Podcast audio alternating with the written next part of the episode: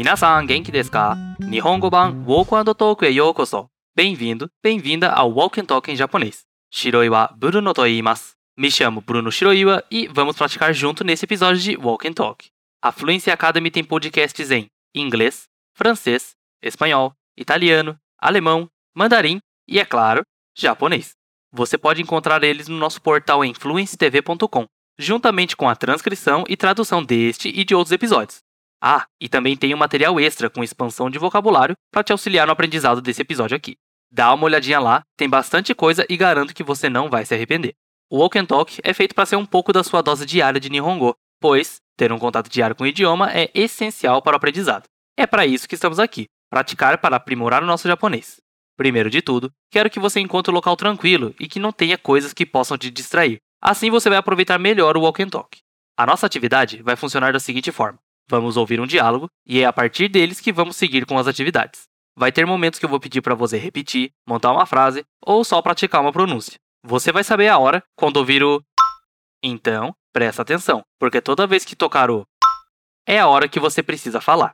Mas é para falar mesmo, em voz alta para você mesmo conseguir se ouvir. Mas chega de conversa e vamos começar logo.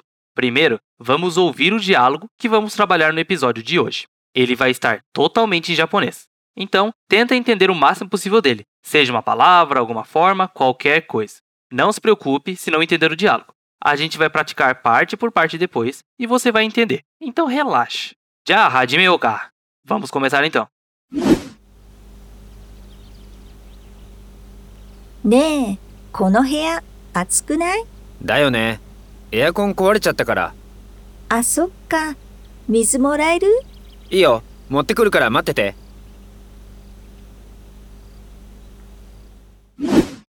Yoshi, do desta? E aí, o que achou? O episódio de hoje é um diálogo entre um casal. Vamos ouvir mais uma vez para tentar entender a conversa. ねえ、この部屋暑くないだよねエアコン壊れちゃったからあ、そっか。水もらえるいいよ持ってくるから待ってて Agora sim, vamos começar com as práticas. A primeira frase é a da namorada que diz: Ne, kono hea atsukunai?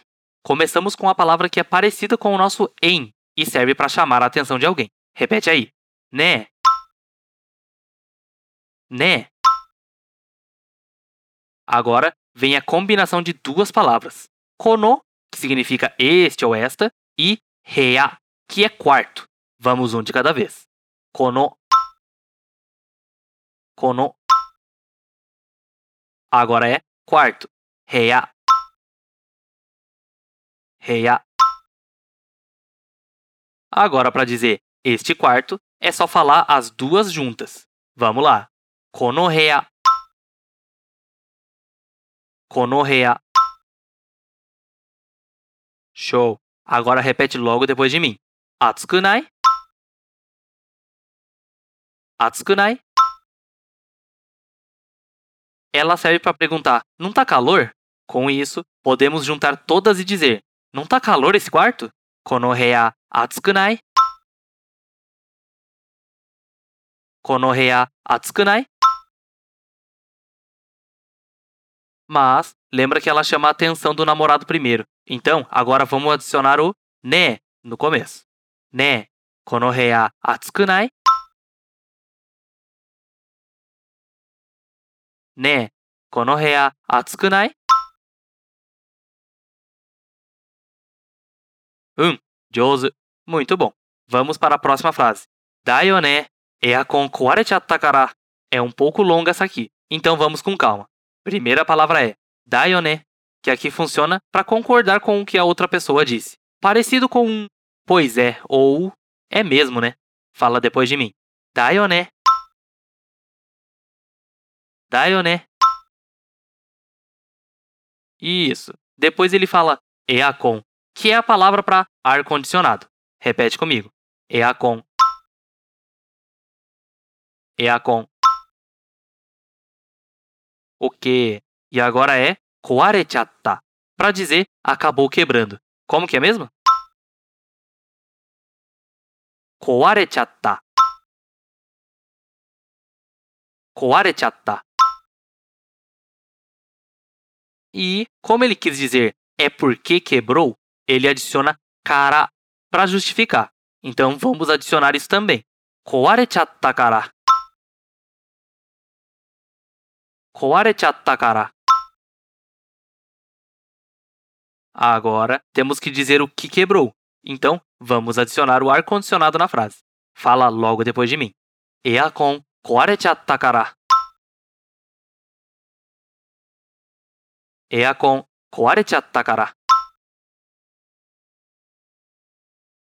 E, né? Agora sim, podemos juntar tudo e responder a menina que fala como o quarto tá quente e dizer: Tá mesmo, né? É que quebrou o ar-condicionado. だよね。エアコン壊れちゃっ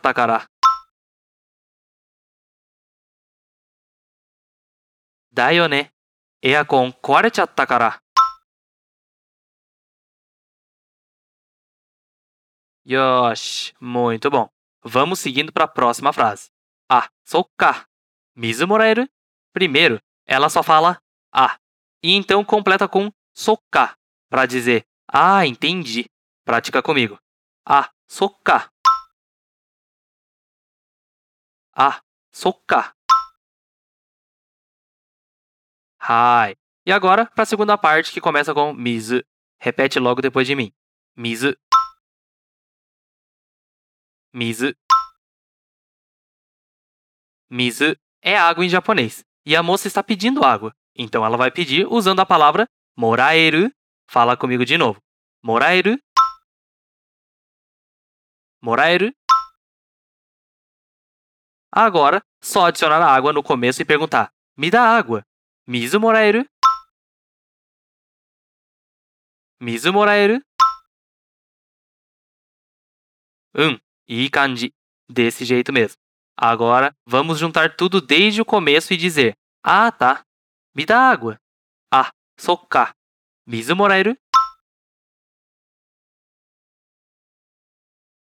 Ah, sokka. Mizu moraeru? Show. Enfim, a última frase do diálogo. Iyo, motte kuru kara mattete. Primeiro, iyo, para dizer claro quando a menina pede água. Iyo. Iyo. Agora, vamos ver em pequenos pedaços o restante da frase, começando com motte, que tem o significado de pegar. Motte. Motte. E junto com ela vem a palavra kuru, que significa vir. Kuru. Kuru. O que acontece na frase é a junção das duas palavras, pegar e vir, que juntas vão formar trazer. Motekuru. Motekuru. Sono choshi. Assim mesmo. Lembra que a gente viu agora há pouco a palavra kara, que servia para justificar coisas? Aqui ela também vai aparecer logo depois de motekuru. Então, fala comigo. Motekuru kara. 持ってくるから。Guarda essa frase que a gente já vai voltar para ela. Agora, a frase é finalizada com matete, que é quando ele diz para ela esperar. Vamos lá, fala logo depois de mim. Matete. Matete. E então, vamos juntar com o motekuru kara, que eu pedi para você deixar guardado. Fala comigo. Motekuru kara matete. 持ってくるから待ってて。Isso. E essa é a frase que ele usa para dizer: Espera aí que vou trazer. Agora desde o começo para dizer: Claro, espera aí que vou trazer. E ó, 持ってくるから待ってて。いいよ。持ってくるから待ってて。うん、完璧。Perfeito. Agora que terminamos de ver todas as frases, fica bem mais tranquilo de entender o que está acontecendo no diálogo. Eu vou ler o diálogo inteiro agora para você e depois a gente vai ouvir o diálogo mais uma vez. Já, kite kudasai. Né, kono hea atsuku nai? Da yo ne, eakon kara. Ah, sokka.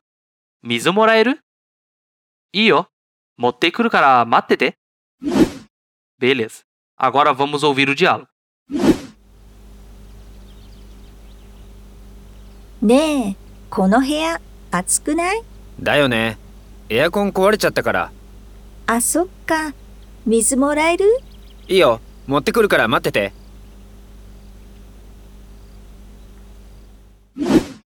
Ok. どうでしたか O que achou?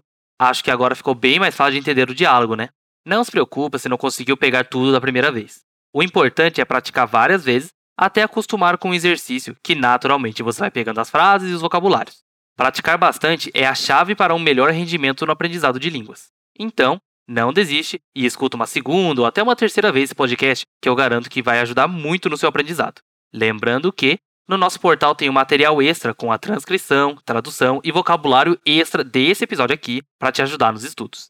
E mais uma coisa, temos o baralho desse episódio lá no nosso portal, fluencetv.com. Adiciona ele no seu deck de meme hack para sempre ter acesso e poder praticar o conteúdo que estudamos no episódio de hoje. Hum, wa kokomade. Bom, esse episódio fica por aqui. Matatsuki no episódio Made. Até um próximo episódio.